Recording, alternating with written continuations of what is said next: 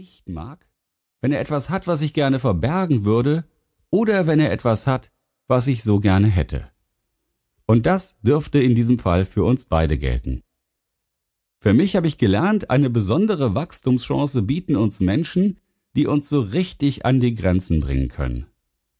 Denn durch solche Kollegen, durch solche Chefs oder Kunden können wir viel über uns selbst erfahren.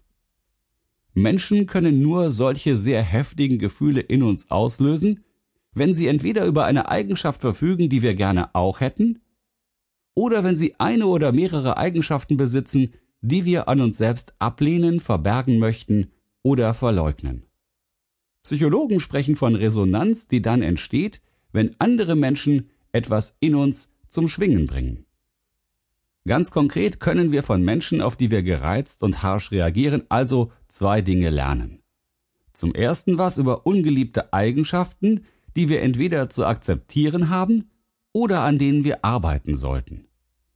Und zum anderen etwas über Eigenschaften, auf die es sich lohnt hinzuarbeiten, die ein lohnenswertes persönliches Entwicklungsziel darstellen, weil hinter ihnen ein tieferes Bedürfnis steht. Also betrachten wir besser solche Menschen niemals als Ärgernis, sondern als Lehrer. Noch vor wenigen Jahren war es mir unglaublich wichtig, allen zu demonstrieren, wie überlegen ich doch manchmal bin. Und so sprach ich ständig über meine Stärken, Besonderheiten und Talente. Und damit hielt ich mich manchmal in bestimmten Situationen für wertvoller als andere Menschen. Irgendwann habe ich verstanden, dass mich vor allem meine innere Angst dazu angetrieben hat. Die Angst, gewöhnlich zu sein. Diese innere Angst ließ mich nach konstanter Bestätigung suchen. Jeder Kommentar, jeder Blick war bedeutungsvoll. Ereignisse im Außen habe ich stets und immer auf mich projiziert. Reaktionen bestätigten oder verwundeten mich. Meine Attraktivität, meine Talente, meine Intelligenz. Und wenn der Tag gut lief, wunderbar, doch wehe, etwas lief nicht so gut. Sobald mir Anerkennung oder Wertschätzung verwehrt blieb, wurde ich zum eher übellaunigen Zeitgenossen. Bei der Arbeit flippte ich regelmäßig aus, für Niederlagen, Misserfolg, Verluste oder gar Scheitern war kein Raum. Die Angst vor dem Scheitern war manifest, sie war stets mit im Raum, sie gehörte zu den großen, nicht ausgesprochenen Tabus.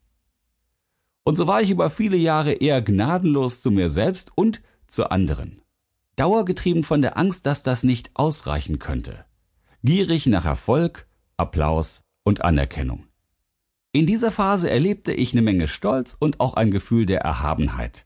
Und diese Erhabenheit, mein Erfolg, bestätigten mich wieder darin, dass ich ja besser bin als andere Menschen. Hinter dieser vermeintlichen Selbstsicherheit entdeckte ich irgendwann jedoch eine simple Frage. Wenn du dich nur über Erfolg und Selbstsicherheit definierst, wer bist du dann, wenn der Erfolg und die Selbstsicherheit mal ausbleiben? Das Wachstum in eine flexible Denkhaltung korrespondiert mit einem interessanten Effekt. Plötzlich stellen wir uns nicht mehr auf das Podest. Wir sind uns unserer Stärken und Schwächen gleichermaßen bewusst. Nur so können wir auf allen Ebenen gleichermaßen wachsen. Wir mögen dann auch die schwachen und sanften Anteile in uns, stehen zu unseren Fehlern, lieben uns und unseren Körper deutlich mehr und schätzen uns mehr als Mann oder Frau. Die Siegers beten ihren fünfjährigen Justus förmlich an. Ihr Sohn ist ein riesiges Talent, eine Ausnahmeerscheinung, ein ganz besonderes Kind, ein kleines Genie, wie man es sich eben nur wünschen kann. Und so wird der kleine Justus beinahe rund um die Uhr mit Aufmerksamkeit, Liebe und Geschenken überhäuft. Doch dann macht Justus etwas Unverzeihliches. Er schneidet bei einem Vorschultest schlecht ab. Und dieses Ergebnis mit, wie so häufig, begrenzter Aussagekraft ändert alles. Die Siegers sind schockiert. Sie sprechen plötzlich anders mit ihrem Sohn. Sie behandeln den Stammhalter nicht mehr mit der gleichen Wertschätzung und Verehrung wie zuvor.